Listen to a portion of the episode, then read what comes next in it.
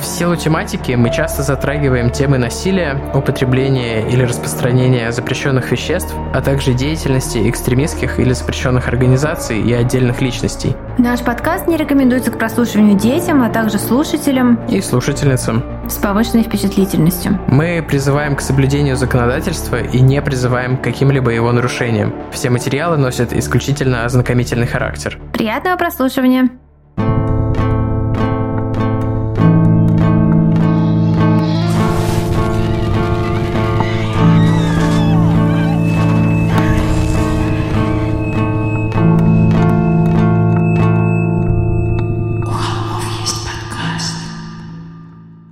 Всем привет! Вы слушаете «У холмов есть подкаст».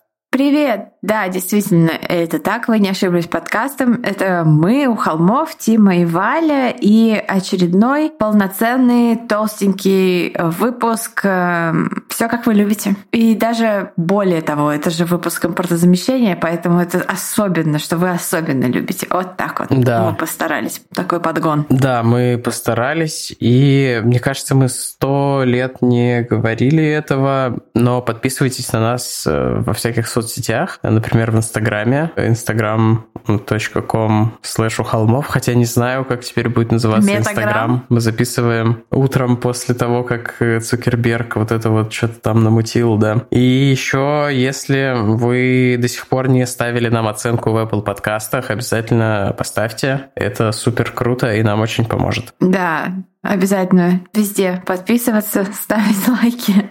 Нет, шутка, это совершенно не обязательно. Но желательно. Да, Тима. Да, мы тут недавно запостили фотку Костика в Инстаграм. Да, это был прям взрыв. Ну, в истории. Да. Ее уже не найти, наверное. Я не знаю. Может быть, мы сделаем вкладочку Костик в сохраненках. Но, может быть, нет. А может быть, Поэтому нет. вот если бы вы были подписаны на Инстаграм, вы бы знали, как выглядит как Костик. Как выглядел Костик 12 лет назад. Да. Две большие разницы. Да, это правда. Костик сейчас выглядит совсем иначе. Костик выглядит как э, какой-нибудь э, русский рэпер старого поколения. Минус татухи. Прохавал жизнь с самого низа. Все, что я поняла, о чем ты, на что это референс. Это трек, который даже для меня староват. Ну ладно. Видишь, рэп и хип-хоп ну, просто для тебя, видимо. другой плоскости со мной. Да, там, кстати, Касебиан ну, не воссоединились, а типа выпустили первый трек без Тома Мигана, который очень плохо себя вел. За что был отменен даже мной. Уа-уа-уа. Грустненько. Так, какие еще новости это стоит обсудить? Это просто я вам поясню. Сейчас 8 утра, и Тима такой совсем нерадостный. Ну, да. Да. У меня еще сегодня будет полный рабочий день, и вечером придут гости, поэтому я... Хорошо, что, надеюсь, эти гости не слушают подкаст, потому что, как ты сказал сейчас слово «гости», это было явно, что ты такой не очень ждешь их. Нет, это я просто к тому, что я очень устану к э, вечеру. А. Гостей-то я рад видеть, иначе бы зачем я их звал. Да, а я мать двухмесячного ребенка, поэтому я просто устала из этого. Что еще хочется рассказать? Ну, в России, наверное, сейчас разгар локдауна, который не очень понятен лично мне, потому что, ну, локдауны везде по всему миру вводились, пока, типа, разрабатывали вакцины, а в России привиться можно пойти где хочешь, типа, там, в супермаркетах эти вакцинационные пункты, в поликлиниках тоже, типа, никаких проблем нет записаться и сделать прививку, но почему-то принимают решение в сторону локдауна вместо в сторону стимуляции вакцинации, когда локдаун, типа, только временно что-то даст, а вакцинация действительно помогает справиться с проблемой. Ой, недавно перечитывал какие-то старые комменты в инсте, и там мне писали, Тима, вот э, вакцины тестируют годами обычно, там, ой, что может быть? Даже через год, даже через пять после того, как ты ее ввел. Будь осторожен. И я такой просто, господи, нет, спасибо, что слушаете подкаст, но, come on, реально, что вы прочитали какие-то хрень, типа, не знаю, есть какие-то, может быть, примеры того, как вакцина работала плохо? Ну, то есть, насколько я знаю, есть всего там три или четыре примера за всю историю, когда вакцина действительно имела серьезные побочки. Один раз там был недобитый вирус, и люди просто заболевали от вакцины. И еще пару раз там были какие-то, ну, прям минимальные какие-то штуки, которые легко компенсировались препаратами. Ну, короче, блин, я не знаю, я не понимаю. Есть смысл спорить с антипрививочниками? Э, мне кажется, нет. Ты прочитал комментарий год назад оставленный?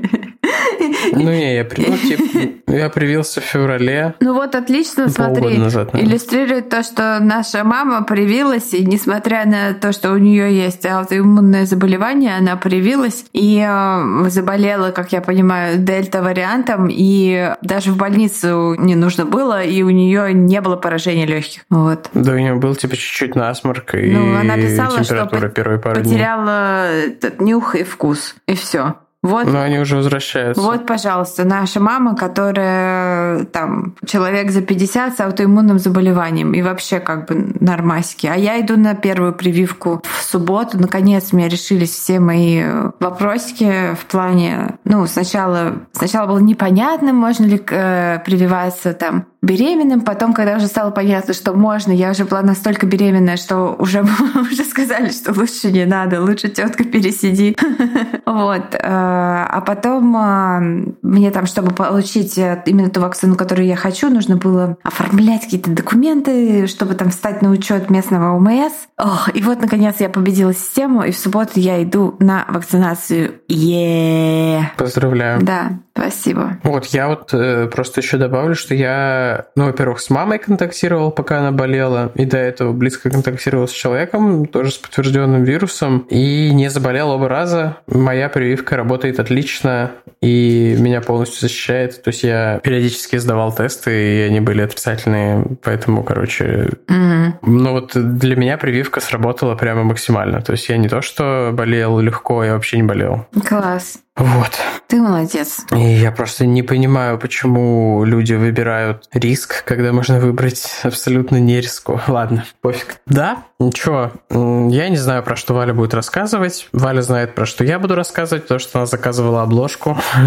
Вот. И мне нужно было предупредить художника через Валю, чтобы о чем я буду рассказывать, чтобы заказать обложку. Поэтому мы, как всегда, не в очень равном положении относительно осведомленности о контенте. Я хочу сказать, что как-то удивительно перекликаются наши два кейса, вот, потому что я немножко знаю про твой, угу. вот, а, ну и много знаю про свой, потому что я, я его рассказываю. Вот так. Ну а за нашу кайфовую обложку к выпуску я хочу поблагодарить Диму. А, аккаунт в Инстаграме у него Репас ДМН, видимо, Димон а, сокращенно, а, и черепок такой прикольный тут же на аватарке. Поэтому, да, спасибо большое, Дима, за нашу классную обложку. А, аккаунт Димы мы отметим во всех социальных сетях. Заходите, э, подписываться. У него там еще есть вдохновленный холмами классный клевый арт, который мы репостили недавно. Спасибо большое. Угу. Как-то мы перескочили к кейсам. Я, может, хотела рассказать, что я читала и смотрела за эти за эти недели, дни, что мы не виделись. Но, на самом деле, я так и не посмотрела фильм про Теда Банди, а, потому что я никак не могу заставить своего мужа посмотреть его вместе со мной. А когда я одна, и когда я э, тусуюсь с ребенком, я тоже не очень хочу смотреть фильм про Теда Банди, потому что хватит ей того, что я постоянно читаю всякое, и, наверное, она, так сказать, с молоком матери получает true crime. Вот. Я посмотрел «Гамбит королевы» и сделал об этом много сторис в своем инсте, на что получил много реплаев про то, что я Отстала делаю это слишком поздно, да. Но, да, не было времени весь год на то, чтобы... Ну, короче, а как? Я, ну, я рассказывал Тима, в инсте, как Тима, получилось. Тима бомбит, короче. Тима... Не-не-не-не, не-не. Э, я просто... Есть этот... Э, ты смотрел... Хотел посмотреть игру в кальмара. Гамбит королевы, а теперь бомбит Тимофея. Хотел посмотреть игру в кальмара и думал, о, отлично, сейчас возьму триалку на Netflix и супер. А оказалось, что я уже брал триалку на Netflix когда-то там сто лет назад, когда он только появился в России, и они у меня списали типа 800 рублей, и я такой, ну, Netflix надо отрабатывать как бы, что у вас тут еще есть? И нашел вот Гамбит Королевы и такой, ну ладно, попробую. Включил первую серию и просто посмотрел весь сериал за ночь. Сбил себе режим просто в сраку. Просто вообще просто пипец была у меня адовая неделя из-за этого решения. М. Вот. Но очень крутой сериал. Аня Тейлор-Джой, Краш, ребенок из э, реальной любви выглядит как ребенок из реальной любви, и я не понимаю, почему все, все в сериале его хотят. Потому что, видимо, у него есть какой-то магнетизм, который не передается через камеру. Я шучу. BDE. Хотя хз, кажется, нет. Не знаю, мне кажется, просто в сценарии написано, что он типа знойный красавец, а у кастинга специфичные вкусы. А кастинг вырос на реальной любви.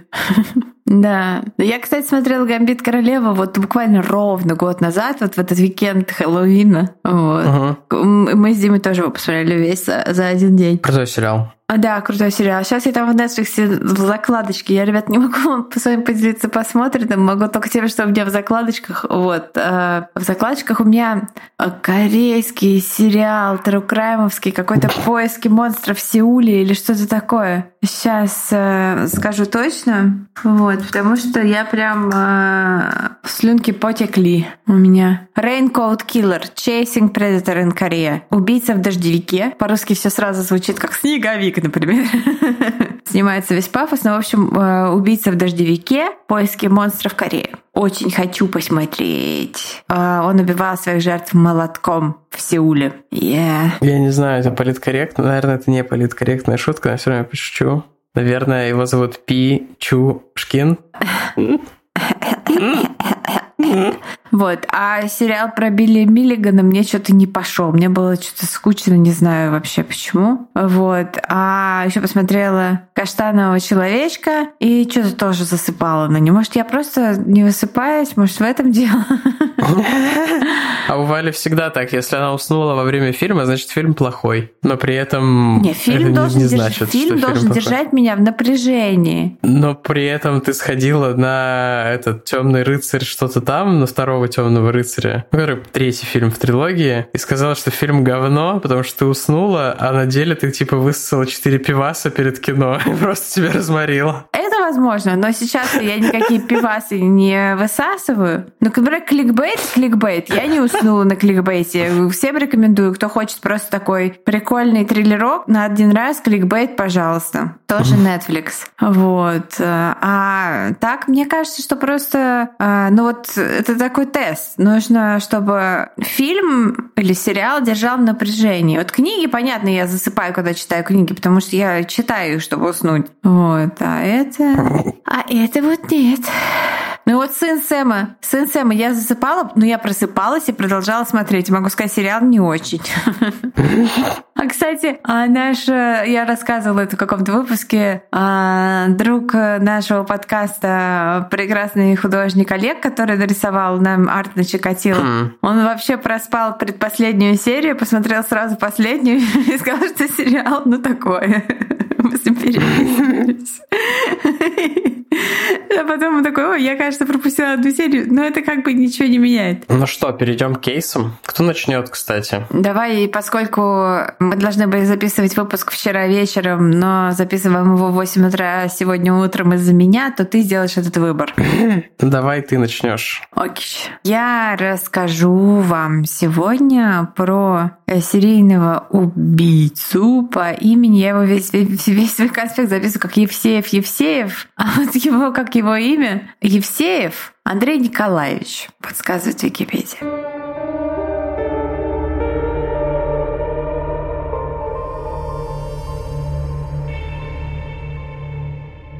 Итак, Евсеев Андрей Николаевич. 8 октября 1974 года. Москва, район Таганской площади, 7 часов вечера. В 37-м отделении милиции раздается звонок. Звонит женщина явно из телефона автомата, потому что слышно, как там мимо проносятся машины, редкие машины на улицах Москвы 74 года. У нее сбивается дыхание. Она почти кричит «Милиция! Милиция! Да, гражданка, 37-е отделение слушает!» Только что на Таганской площади я видела, как мужчина напал на женщину с ножом. Таганская? Да. Скорая милиция уже должны быть на месте. Нет, здесь никого нет. Это случилось всего минуту назад на моих глазах. Помогите, пришлите кого-нибудь. Голос девушки срывается в крик. Дежурный чешет висок карандашом. Как это так может быть? Ведь только что, только что выехали по другому звонку в район Таганской площади. Выехали офицеры, потому что напали на женщину. Как это никто не приехал? Говорит дежурный. Коллеги уже в пути. Тут начинает звонить второй телефон у него на столе. Я так представляю, что у него несколько телефонов на столе. Погодите, девушка. Алло? говорит дежурный в другую трубку. «Здравствуйте! В районе Таганской площади только что напали на молодую женщину. Всего в этот вечер нападений будет совершено три. И две из трех молодых женщин умрут по дороге в больницу. Одна выживет, но ей нанесены тяжкие телесные повреждения. Но самое интересное, что все это случилось в промежуток длиной в 55 минут в районе там примерно 500 квадратных метров. Это была та самая ночь, когда на свет появился таганский маньяк. Но на самом деле он на свет появился, конечно, гораздо раньше, а не просто кто-то там родил «Ва-ва, таганский маньяк».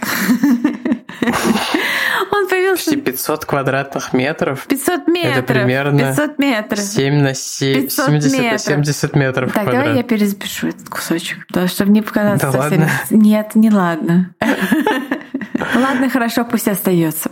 Таганский маньяк, а именно Андрей Николаевич Евсеев, появился на свет, на самом деле, конечно, не в ту ночь, а в 1955 году. Тима, ну хватит лыбиться так. Но человек оговорился. И идя наперекор всем исследованиям профайлеров, эм, которые утверждают, что серийные убийцы в основном начинают свою карьеру в районе так, 30 лет, и все было всего 19, когда он совершил свое первое убийство. Из биографии его известно нам довольно мало. Он родился в Подмосковье, бросил школу после седьмого класса, часто убегал из дома и бродяжничал. Его считали ну, как бы ненормальным по этому поводу. В конце концов, в 1972 году, в возрасте 17 лет, родители и сотрудники органов опеки направили его на принудительное лечение в психиатрическую больницу. Там он провел два месяца, над ним проводились различные процедуры, очень болезненные, как расскажет он потом сам. Еще его, конечно, накачивали всевозможными препаратами. В 70-е вот эта вся фарма, конечно, я думаю, в Советском Союзе чувака просто...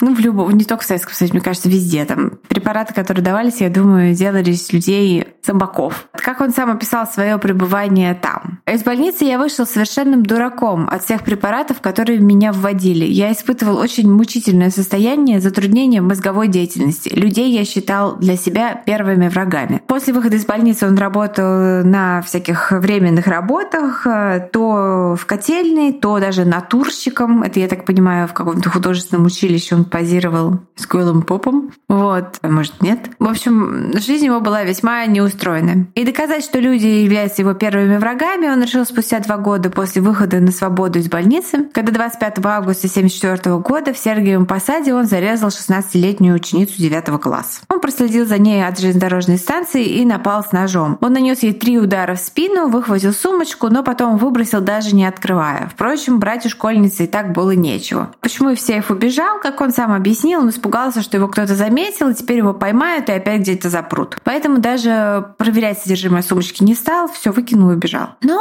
убивать ему, очевидно, понравилось, потому что уже на следующий день он совершил еще одно нападение. На этот раз его жертвой стал 56-летний повар, который возвращался домой после работы. У Коневского там э, выпуске целый... Выпуск называется «Убийцы с бакенбардами» у Коневского. И там целое... Это, ну, там уже они, я не знаю, высасывают из пальца уже какие-то убийцы с бакенбардами убийцами, убийца с насморком. Там, не знаю, уже каких только нету убийц, но это правда. К сожалению, убийц много. Там описывается, что было у этого повара в его сеточке с продуктами. Там какие-то тощие синие курицы, какие-то там цыплята, из которых что-то... В общем, если вы хотите увидеть, как Коневский потрясывает мертвой курицей в руке, за шею ее вот так вот держа, с головой прямо, то вам туда. Значит, сначала Евсеев потребовал у мужчины денег, угрожая ему ножом, но мужик сказал там, ну, посмеялся над ним, сказал, типа, ты что, парень, иди лесом, Тогда Евсеев пустил в ход свой нож. Нанес мужчине несколько ножевых ран в книжке. Я готовилась по книжке Ракитина. Там очень прикольное отступление. Он сам бывший мент и получил... Э, можно говорить мент? Не знаю, да. Коп, бывший коп. Если что, ребята, если кого-то обидело слово «мент», простите, я выросла на сериале «Менты», и для меня нет никакой отрицательной окраски в этом слое. Вот, значит, Ракити написывает, как он сам получил ножевое ранение, как у него был пневмоторакс, это, я так понимаю, прокол легкого э, или что-то типа того, и как он преследовал, типа того, да. преследовал, кажется, подозреваемого, зажимая рукой легкое, ну какая-то там дичь. Короче, он рассказывает, как э, всякие интересные вещи про ножевые ранения, в частности, что они гораздо менее болезненные в, а, как бы при получении, чем, например, удар по голове, но опасно то, что там типа истекаешь кровью. А вот типа если нужно быстро человека вырубить, то ножом это невозможно сделать, там сколько ты его не пыряй, а лучше ударить по голове, там ну у него такой какой-то, он пытается объяснить... Э, курс молодого... Да-да-да, то есть случайно получал, получился курс молодого маньяка, да. Евсеев ограбил убитого мужчину, забрал у него продукты,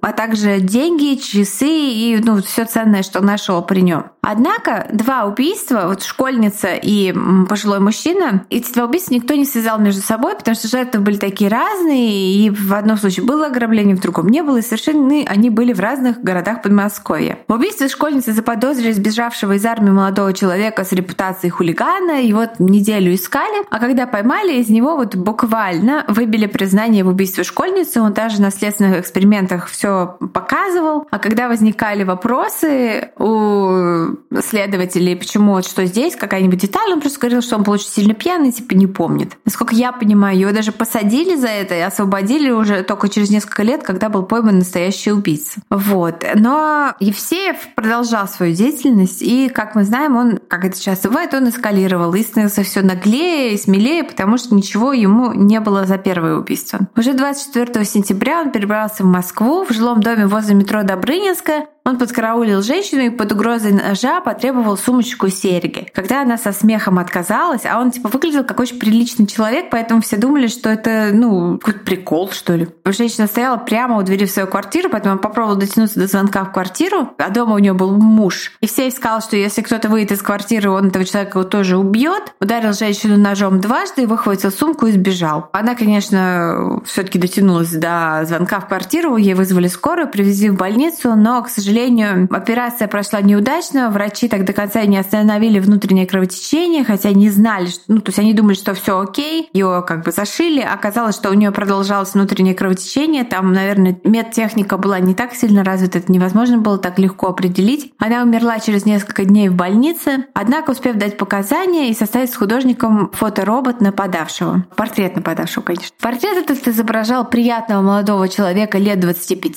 чистого и ухоженного, с бакенбардом бакенбардами и, как она несколько раз э, повторяла в своих описаниях, очень добрыми глазами. Одет он был в бежевый пиджак и брюки клеш. Описание, мягко говоря, не уникальное. Как говорит Коневский, пол Москвы. Пол Москвы ходил в брюки клеш и бежевом пиджаке. Я тоже ходила в брюки клеш и бежевом пиджаке. Нет, он там показывает старые фрагменты из своего сериала, на котором я выросла, этот э, «Следствие ведут знатоки», где он с бакенбардами. Он такой, вот у него были примерно такие же баки, как у меня. Хо-хо-хо. А, кстати, с таким удовольствием посмотрела Коневского, конечно, иронично посмотрела. Это нападение на женщину вселило в Евсеева уверенность в своих силах. Несколько недель спустя он опять совершил нападение в Москве и на этот раз выбрал своей жертвой молодого парня. Но чувак оказался самбистом, и несмотря на то, что Евсеев нанес ему несколько ран ножом, навалял ему так, что тот сбежал. После этого Евсеев решил, что он будет нападать только на женщин, только после наступления темноты и всегда внезапно. Кроме того, у него развилась сильная паранойя на тему того, что его поймают. Ведь теперь уже две выжившие жертвы, выжившие человека после его нападения, видели его в этом бежевом пиджаке и бакенбарды и все такое. Поэтому ему пришел в голову план, как ему сбить милицию со следа, типа весьма хитроумный, но на самом деле не очень. У него был приятель, грабитель-рецидивист, который из своих 42 лет 20 провел на зоне. Евсеев его убедил, что им вдвоем надо грабануть дом какого-то богатого человека, которого знает Евсеев по какой-то наводке. Но этот богатый человек живет э, в Подмосковье очень приличном районе, поэтому нужно быть одетым очень прилично, а то будет подозрительно. А под этим предлогом он отдал этому своему товарищу свою одежду, свой пиджак. Но вместо элитного поселка он отвел его в лес и убил своего друга ножом, э, искромсал ему лицо и бросил его в лесу. Одетого, соответственно, в этот пиджак. План заключался в том, что все должны были подумать, что тот самый убийца в пиджаке, Евсеев был уверен, что э, нападение на самбиста и нападение на женщину в э, парадной, это все уже там все связали вместе, и его уже искали там за все эти преступления. На самом деле нет.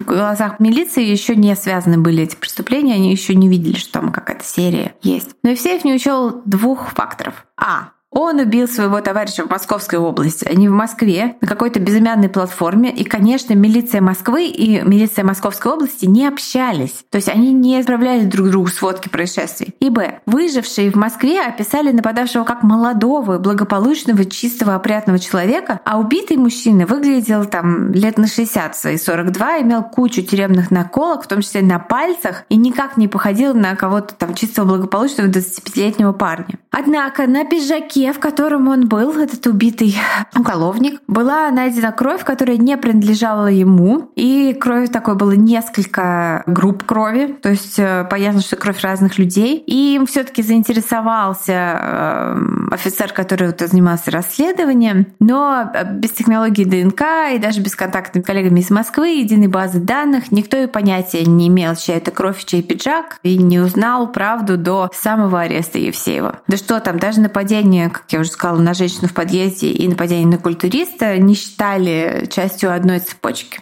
Но, тем не менее, в дверь к Евсееву никто не постучал, никто его не ловил. Он решил, что шалость удалась, и он теперь вне подозрений. И вот настало 8 октября, он отправился в Москву и напал на трех женщин в районе Таганской площади. И так вышло по случайности, что две из них были в красных юбках. И пока офицеры 37-го отделения милиции проверяли психологические диспансеры в поисках данных на фетишистов с манией красного цвета или манией юбок или еще чего-то, Евсеев спокойно поехал обратно в Московскую область домой к маме, там он жил с мамой. Вот. И совершенно даже не вызывал ни у кого никаких подозрений. А 15 октября он нанес новый удар, точнее два, в районе метро Академическая в Москве, у нас в Питере тоже есть, но это не оно. Он напал с ножом на двух женщин, вырвал серьги из ушей и ограбил. Одна из них умерла по дороге в больницу. Поскольку дело было поздно вечером, милиция думала, что из-за того, что хоть мало общественного транспорта, будет легко его задержать, они там сделали какое-то оцепление, но он опять ушел, потому что он был совершенно неподозрительной наружности чувак. А через день Таганский Американский маньяк снова нанес удар, на этот раз у метро Пролетарская. Опять жертв было две, и одна из них погибла. Милиция уже точно понимала его модус операнди. Он шел за женщиной, обгонял ее, потом разворачивался, шел в обратную сторону ей навстречу, бил ножом, поравнявшись с ней, не произнося ни единого слова, совершенно неожиданно. Вот просто человек проходит мимо вас, достает нож и бьет ножом. А все удары он э, наносил всегда в шею, плечи и лицо почему-то. Когда все это стало очевидно, а как бы как водится, насколько я понимаю, ну все хотели верить, что это там просто разные разные грабители, что это все случайно и так далее, все стечение обстоятельств. Но было понятно, что имеется какая-то серия. Все встали на уши, не только даже московская милиция, но и политбюро. Даже на телевидении было обращение к гражданам, только оно звучало, конечно, как не как честное предупреждение москвичек об опасности, а скорее как заверение, что все под контролем, хотя все было вообще не под контролем. Но тем не менее, все равно это редкость, что вообще признавалось, что есть какой-то вот такой человек. В ходе масштабной операции по поимке Евсеева были задержаны случайные грабители, которые нападали на женщину, у которой было что-то красное в одежде. Это как этот э, синдром Бадера Мейнхофа, когда ты что-то один раз заметил, а потом оно постоянно бросается тебе в глаза. Так вот, теперь казалось, что нападают чуть ли не на только на женщину, у которых есть что-то в красной в одежде. И, как рассказывает Конец, Донецке, что потому что советские люди все ходили в сером, коричневом и черном, и что-то красное в одежде, это такой был редкость, видимо. Сами виноваты, короче. Ну, так, этому, наверное, так неочевидно все и подводится. Всем не давала покоя версия, что это фетишист. Но всякий раз вот задержанных людей приходилось отпускать, потому что оказывалось, что это просто мелкие какие-то грабители, а не какой-то серийный монстр. За 74, 75 и 6 года Евсеев совершил порядка 20 нападений. Это только Ого. те, о которых известно. Официальное число жертв у него 9, но есть подозрение, что их было намного больше, просто он сознательно менял свой модус операнди и места действия, чтобы не попадаться. Очередной период обострения активности Евсеева пришелся на 75 год, когда в конце года, в ноябре и декабре, он совершил 4 нападения за 5 недель. Одно из них было особенно дерзким. Он напал на женщину в арке дома с соседями с РУВД. Он бил ее ножом, пока она не притворилась мертвой, а потом вырвал у нее серьги из ушей, забрал сумочку ценностей и сбежал. Женщина доползла до участка и вызвали скорую, и она выжила. Но несмотря на все усилия властей, убийце опять удалось скрыться. Он продолжал охотиться и эскалировал. Оружием его стала отвертка, то есть не нож, а отвертка, который там, как я понимаю, еще более адские раны наносятся. И к модусу операнди добавилось еще и изнасилование, правда, так сказать, по некрофильскому направлению. Живые его интересовали мало. Но, как и со многими серийными убийцами, в конце концов его подвела его же собственная самонадеянность и вера в свою гениальность и неуязвимость. Евсеев пил и очень сильно. Это помогало ему справиться с дис... Дис... дисфорией, дисфорией, дисфорией. Наверное, дисфория по-русски, по-английски дисфория. Простите меня, мои. как это по-русски? Которая... Я не знаю, что это такое. Есть эйф... Я просто, у меня в голове просто дисфория. Ну, это антоним эйфории. Это а. когда, насколько я понимаю... Типа как ангидония? А, это когда резко падает э, количество а, серотонина, и мозг проваливается в серотониновую яму, и начинается такое просто ощущение абсолютного тлена. А алкоголь очень сильно притуплял его инстинкт э, самосохранения, но вот это ощущение полного тлена и безысходности, которое наступало у него между убийств, когда вот этот весь его кайф, э, так сказать, сводился на нет там со временем, он терял свою остроту, он начинал пить и э, пил очень сильно и много. Так, 19 декабря 1977 года Евсеев пил с товарищами в котельной, у них кончилась водка, он вышел к открытию магазина. Магазины типа с алкоголем открывались очень рано, про это тоже у Коневского там можно узнать подробности. И он увидел женщину, которая в одиночестве... Это не тот выпуск, где он говорит про крошку и говорит, что лучшая крошка — это на пиве, Нет. без всяких там огурцов, колбасы, сметаны пиво. Нет, нет, нет. Ну, это прекрасная фраза. И он увидел женщину, которая в одиночестве шла через двор. А с собой у него был нож. То есть он напал на нее буквально в 200 метрах от своей работы, а работал он тогда вот в котельной в городе Софрино. И это было утро рабочего дня, все шли к станции железнодорожной, чтобы ехать на работу как, собственно, и убитая женщина. Он ударил ее несколько раз. Тут появились прохожие, тоже люди, которые шли на электричку. Увидев их, Евсеев не растерялся и начал разыгрывать сцену, будто это его пьяная жена возвращается домой и не стоит на ногах, и он на нее ругается и пытается ее поднять. Это не вызвало подозрений у прохожих, видимо, обычное дело. Тем более была зима, и на улице еще было рано и темно. Когда люди ушли, он стащил мертвое тело своей жертвы за большой сугроб и изнасиловал его. А после этого собрал ценные вещи и пошел в магазин за водкой. Всего он отсутствовал около 20 минут. Тут его снова настигла паранойя, у него была заметная одежда, у Коневского очень подробно объясняется про элегантность дубленки из вельвета с чебурашкиным мехом, которые делали в Болгарии, можно было купить только за 300 рублей. Это типа 5 зарплат рядового гражданина. И, в общем, у ларька он разыграл такой эпизод, там стоял какой-то пьяный похмельный чувачок, который был в старом пальто, и Евсеев изобразил, что он случайно оторвал пуговицу или несколько пуговиц с пальто этого чувака, и такой, ой-ой-ой, простите, простите, давайте я вас угощу водочкой, и вот еще давайте я вам дубленочку подарю. Чувак, конечно, обрадовался, и это оказалось довольно умным ходом, позволило и все его выиграть время, но только это время он, конечно, не потратил ни на что полезное. Прохожие, которые видели Евсеева с увитой женщиной, когда он прикинулся, что это его жена, рассмотрели его дорогую дубленку, и, конечно, когда милиционеры расспрашивали, не, не было свидетелей нападения, местные алкаши указали на собутыльника, который недавно обзавелся точно такой же дубленкой, ребенка, как вот эти свидетели описывали, была на убийце. А человека звали Борис Шахнов, и он, конечно, не имел ничего общего с серийным убийцей, он был просто там чуваком, который любил принимать подарки от незнакомцев. Но в день, когда его искала милиция, он умудрился попасть в отрезвитель, там ему стало плохо с сердцем, оттуда его отвезли на скорой в больницу, и к тому моменту, как туда пришли копы, он оттуда сбежал, оставив позади, собственно, эту дубленку в крови. Его стали искать всем миром, а нашли типа в квартире его какой-то бабушки или что-то типа такого. Он был ужасно удивлен, что его вообще кто-то ищет. И э, четко описал, откуда у него эта одежда, и писал молодого человека. И тут все начало складываться, что это такой молодой человек, прям как вот на этих э, с добрыми глазами, короче. Описание молодого человека и дубленки было разослано по всем участкам. Шел активный поиск свидетеля, и нашелся мужчина, который вспомнил, что видел, как парень вот в этой самой дубленке выходил на платформе Хотькова или Ходькова, извините, москвичи. А под дубленкой у него была форма железнодорожного работника. Далее полиция отправила отправилась в отдел кадров железной дороги, и там по описанию нашли подходящего человека. Это был, собственно, Андрей Николаевич Евсеев, 55 -го года рождения. Они нагрянули к нему в дом с обыском, квартиру, где он жил с мамой, но обыск почти ничего не дал. С последним убийством Евсеева и то очень слабенько связывал только один предмет – собачий строгий ошейник. И именно такое последняя убитая девушка носила с собой в сумке для самозащиты, типа вместо кастета. Тем не менее, все равно там, всего этого хватило, чтобы поместить Евсеева под арест вот хотя бы за это одно убийство. Только вот э, его снова подвела самонадеянность. Так бы, может быть, он отделался бы сроком за вот последнее нападение. Но поскольку он был э, хвастливым серийным убийцей, он сболтнул сокамернику в изоляторе, что если его мама решит испечь пирожки, ее ждет сюрприз. И милиция, которую передали этот тюремный, э, система тюремных осведомителей, которая работала прекрасно в Советском Союзе тоже, осведомитель передал копам, что вот такая информация поступила, странно странная такая. Они смекнули, что, наверное, в муке сахаре, вот в этих контейнерах с продуктами хранились какие-то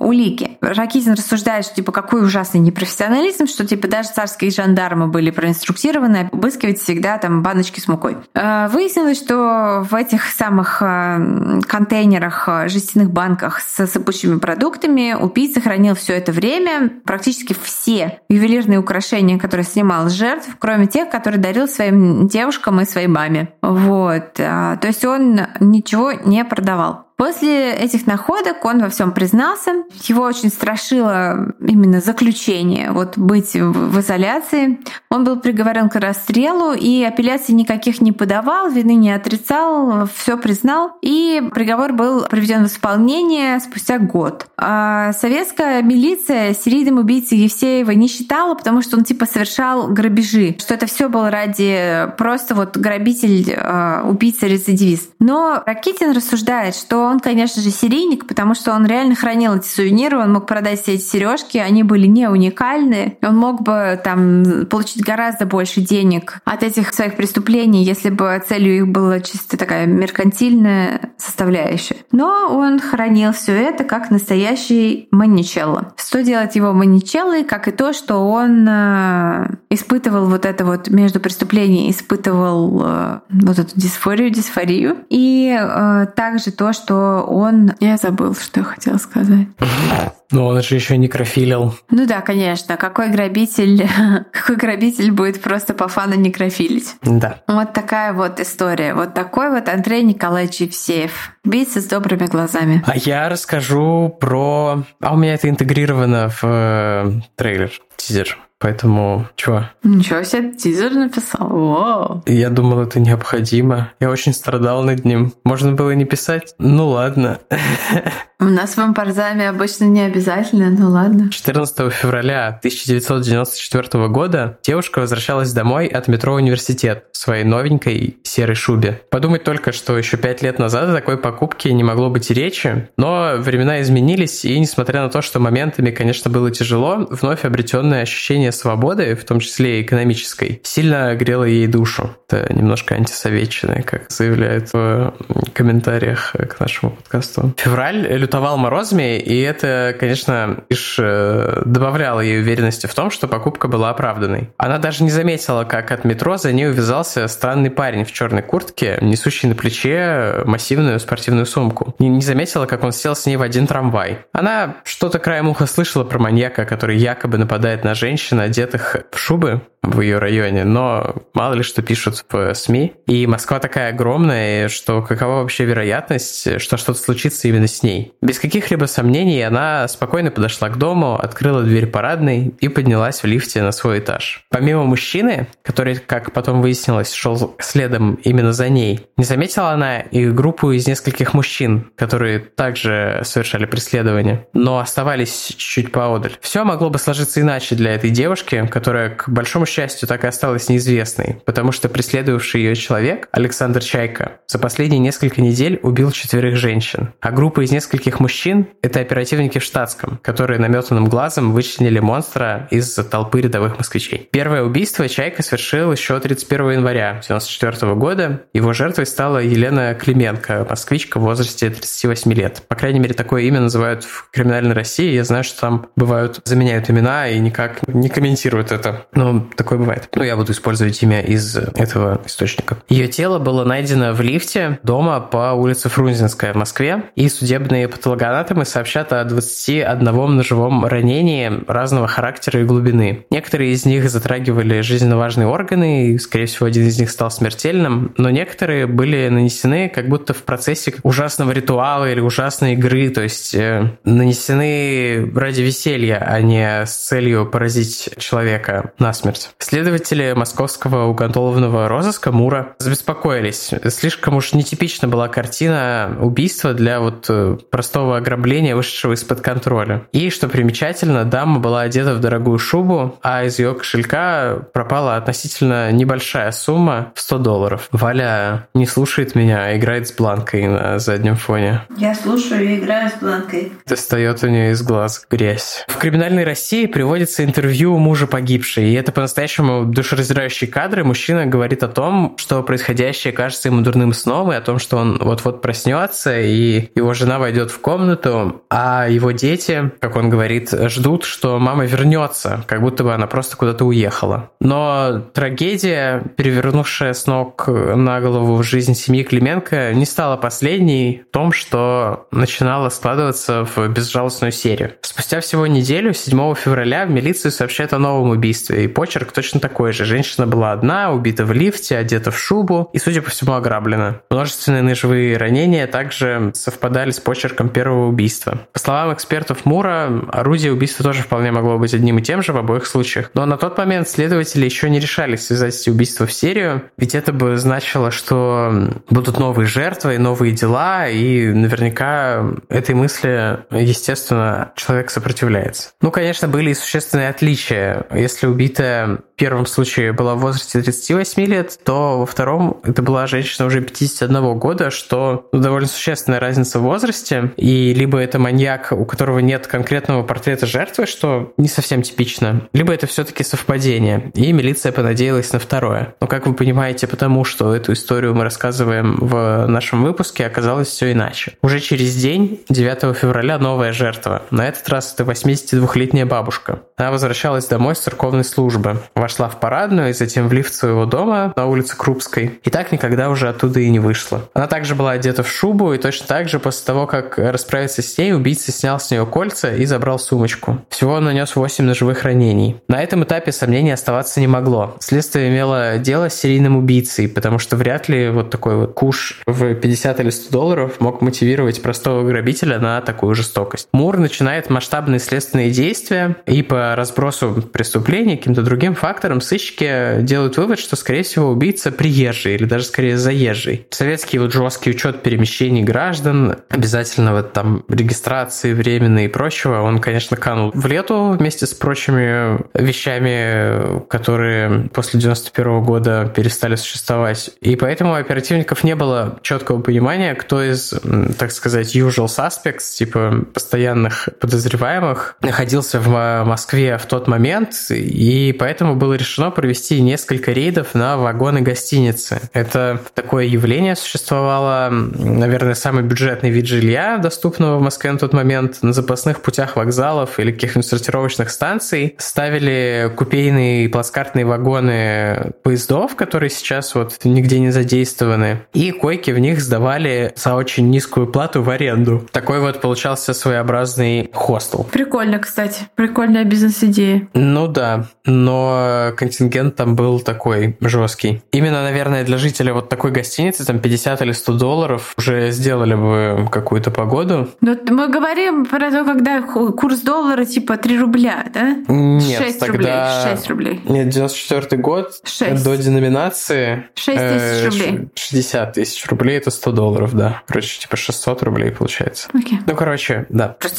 сейчас-то 100 долларов это можно снять, э, ну, все изменилось. Я не имею в виду, что стоила ночь там. Я имею в виду, что для человека, который вот в таком жилье жил, это была уже довольно существенная сумма. Ну То да, есть, ну да, э, ага. Вот. Э, В ходе этих рейдов, как всегда, в довесок находят кучу мелких преступников, закрывают кучу старых дел, но маньяка найти не удается. Оказывается, избежать столкновения с милицией во вот этом вагоне гостиницы не так уж и сложно, особенно если твои соседи такие же, в общем, нечистые на руку люди, и из солидарности просто дают тебе знать, что сегодня домой лучше не возвращаться. Кстати сказать, Чайка жил именно в таком вагоне гостиницы, но рейд вот каким-то образом обошел его стороной. Ну и в конце концов, как милиционеры могли бы узнать вот в худощавом, невысоком молодом человеке, особо непримечательном ничем, убийцу? Милиция также решает выпустить в прессе заметку и предупредить москвичей о том, что в городе вот вновь орудует очередной какой-то потрошитель локальный. И в заметке также говорилось и про то, что все его жертвы были одеты в шубы, рекомендовано вот временно отказаться от э, их ношения с целью себя обезопасить.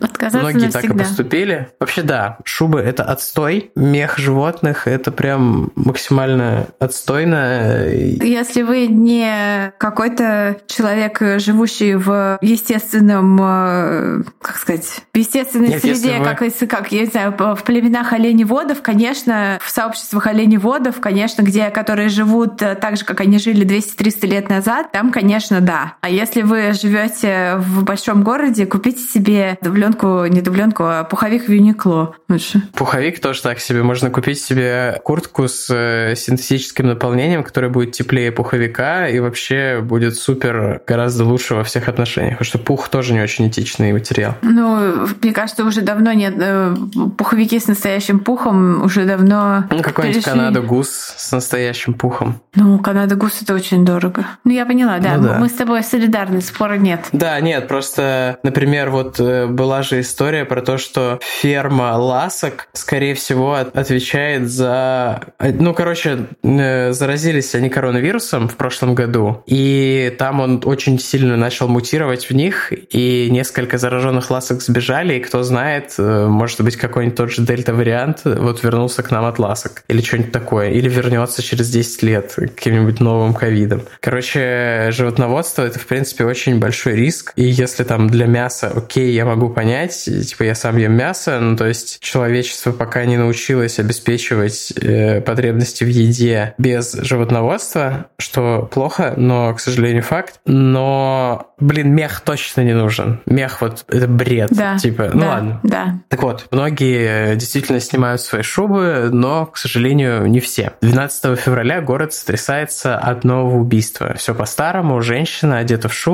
найдена в лифте с 17 ножевыми ранениями. Впервые маньяк оставляет следы на месте преступления, то есть буквально наступает в кровь, и потом остаются отпечатки его ботинок. Но почему же так происходит?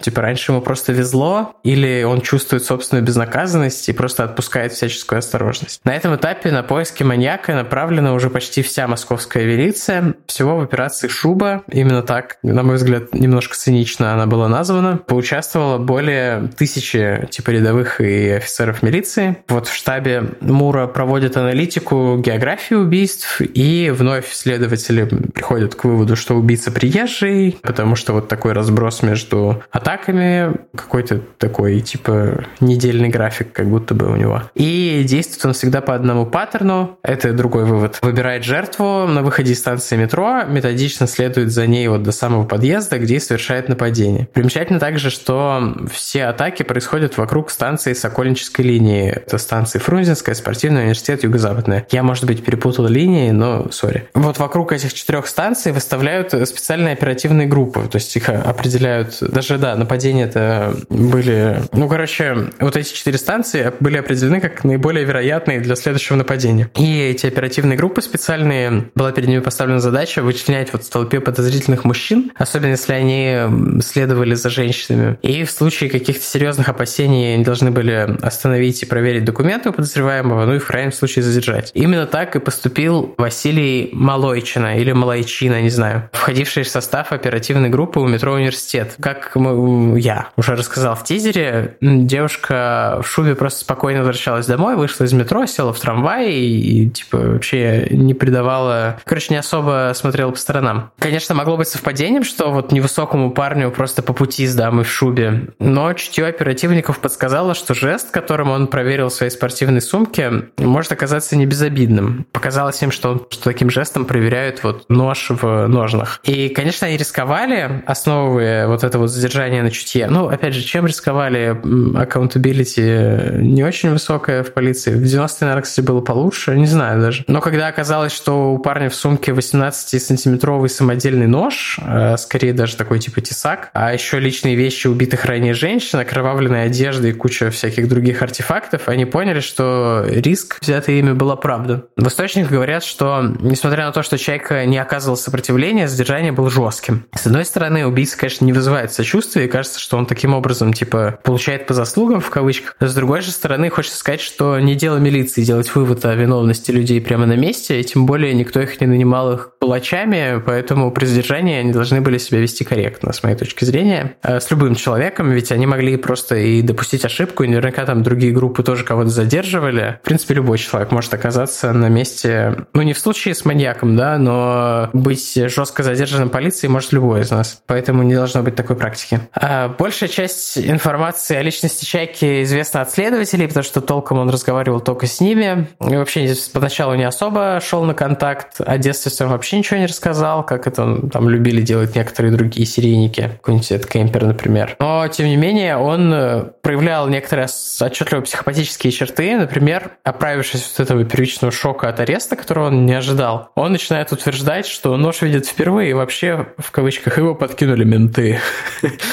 Что очень забавно, по-моему, когда ты такой, типа, просто придумываешь какое-то очевидное, простое объяснение, которое при этом совсем не похоже на правду. Он еще долго выдумывал себе всякие несуществующие алиби и отнекивался, но в итоге он начал, ну, он во всем сознался и начал подробно описывать свои преступления и свой метод. Он выбирал хорошо одетых женщин возле метро или касс обмена валюты и, в кавычках, провожал их до дома. Нападал в лифте, так как в замкнутом пространстве это сделать было легче, жертве было некуда бежать, и он мог вот э, без большого стеснения орудовать своим ножом. Шуба для него, очевидно, выступала показателем богатства. Э, сложно сказать, что было бы, если бы грамотная работа полиции не пресекла его серию вот в зачатке, можно сказать. Возможно, эскалируя, он испытал бы вот вкус непосредственно к убийству. Да, наверное, он его испытывал, судя по количеству ножевых ранений, которые он оставлял на телах убитых. Но в данном этапе его все же больше, похоже, интересовали деньги. Поэтому тут он психопат в том смысле, что ради 100 долларов ему было не жалко человеческой жизни, а окружающие были просто как расходный материал. Как я уже сказал, про его детство известно мало, если не сказать ничего неизвестно. Кажется, что его семья была среднего достатка, он был, ну вот как-то каких-то уж совсем красных флагов история до нас не донесла, хотя неизвестно, были они или нет. Тем не менее, в возрасте 14-14 лет он с группой друзей совершил групповое изнасилование, в результате чего был отправлен в колонию для несовершеннолетних. Как уже мы много раз говорили, что в СССР, что сейчас в России тюрьма выступает не как исправительное учреждение, коим типа должно являться кой, а, а своеобразным таким высшим учебным заведением для уголовников. Ну, если тюрьма это вуз, то малолетка, не знаю, наверное, колледж или ПТУ. По крайней мере, ну, чем-то похожим это стало, ну, вот колония стала для Александра Чайки, потому что если в тюрьму садился насильник, то вышел уже без пяти минут убийца. По утверждению самого Чайки, ему, конечно, было не чуждо милосердие, типа не менее трех раз он заходил в лифт с женщинами, которых уже вот выбрал в качестве жертвы, но проникался сочувствием и не нападал. Верить ему или нет, ну, решайте сами. Родом Чайка из Украины, правильнее, наверное, будет сказать Украинской ССР, потому что родился он в 75-м, и вот в 89-м как раз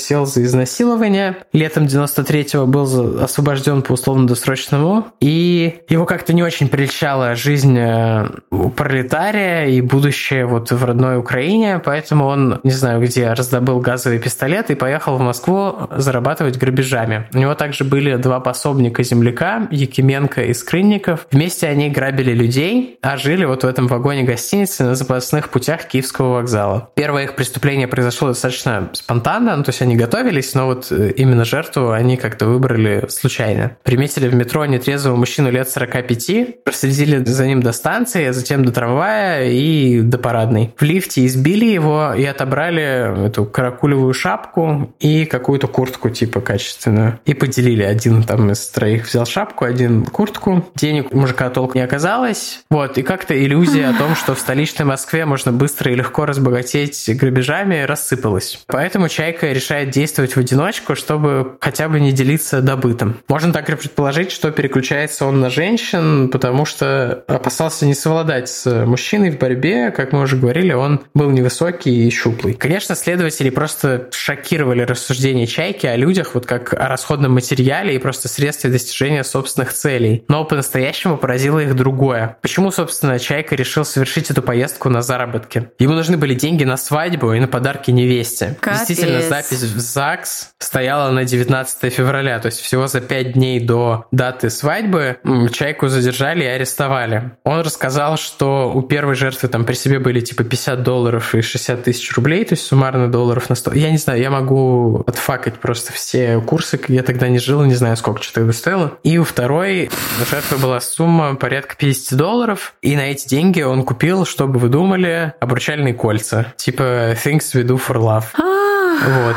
Несколько дней вот оставалось до свадьбы, на которую вот он выбрал такой нестандартный способ накопить. И вообще, кто знает, как сложилась бы история Чайки, если бы его не арестовали. Возможно, он никогда бы не вернулся в Москву, и преступления его бы навсегда остались бы вот пылиться на полках с нераскрытыми делами. Но, как мы знаем, случилось все иначе. 30 мая 97 года, после кучи-кучи всяких апелляций и проволочек, Чайку приговаривают к высшей мере наказания, к смертной казни. Но вот из-за всех этих проволочек успевает наступить мораторий мораторий, и приговор его изменен на пожизненное заключение. По состоянию на 2012, более свежих данных я не нашел, Чайка был жив и здоров и отбывает свой срок в одной из вот таких типа грозных, известных инфамous тюрем особого режима, а именно в Белом Лебеде, который находится в Соликамске Пермского края. Такая вот история. Да, ну я же говорю, как-то они у нас перекликаются, эти чуваки. Оба такие как бы, наверное, серийники, но грабят же.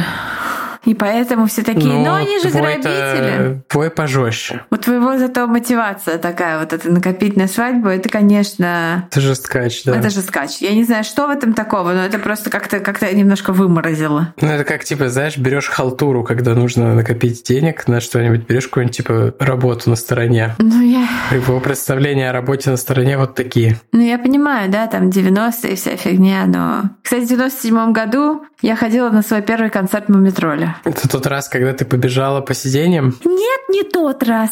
Другой. Облашить сестру — это святое дело. Да уж. Что-то меня грузануло, как всегда, импортозамещение, хотя... Ох.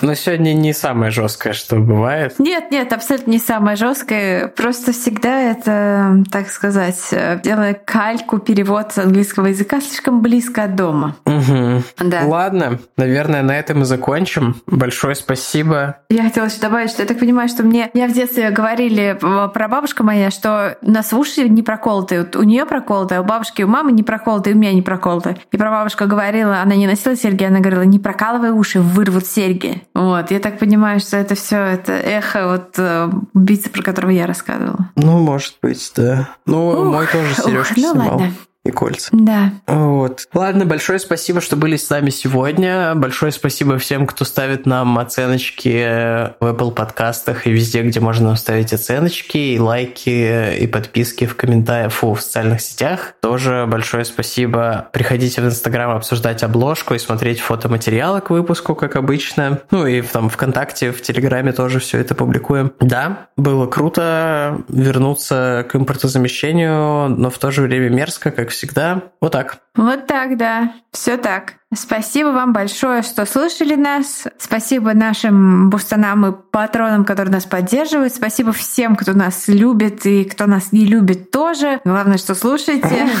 Вот. Э, э, мы вас все равно любим, даже если вы не любите нас. Спасибо вам и пока.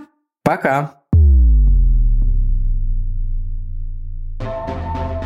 Вы слушали «У холмов есть подкаст» – независимое разговорное true crime шоу с комедийной подачей. Возвращайтесь на следующей неделе за очередной порцией подлинных историй о маньяках, тоталитарных сектах, резонансных убийствах и других настоящих преступлениях. Подписывайтесь на нас на всех платформах и в соцсетях. Инстаграм, Телеграм, Твиттер и ВКонтакте. Ставьте оценки, где это возможно, и оставляйте комментарии. Это помогает новым людям узнать о нашем подкасте. Также вы можете поддержать наш подкаст, оформив подписку на донейт-сервисе Boosty. Все ссылки есть в наших соцсетях. Если вы иллюстратор и хотите сделать обложку для одного из наших будущих выпусков, пишите нам в директ Инстаграма. Выпуск подготовили и презентовали Валентина Назарова и Тимофей Назаров. Монтаж и обработка звука Кирилл Мухрыгин.